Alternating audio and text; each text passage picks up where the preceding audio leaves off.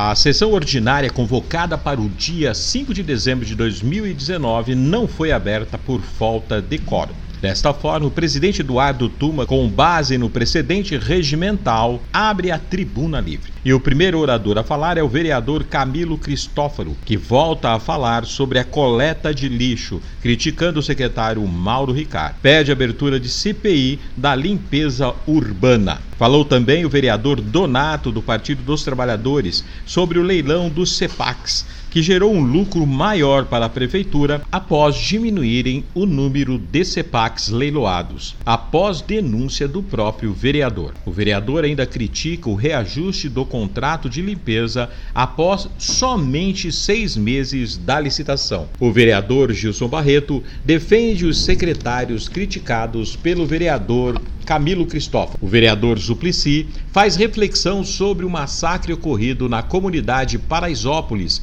citando reportagem do jornalista Caco Barcelo, e convida a todos para a missa de dia se realizar no dia 7 na igreja da comunidade Paraisópolis.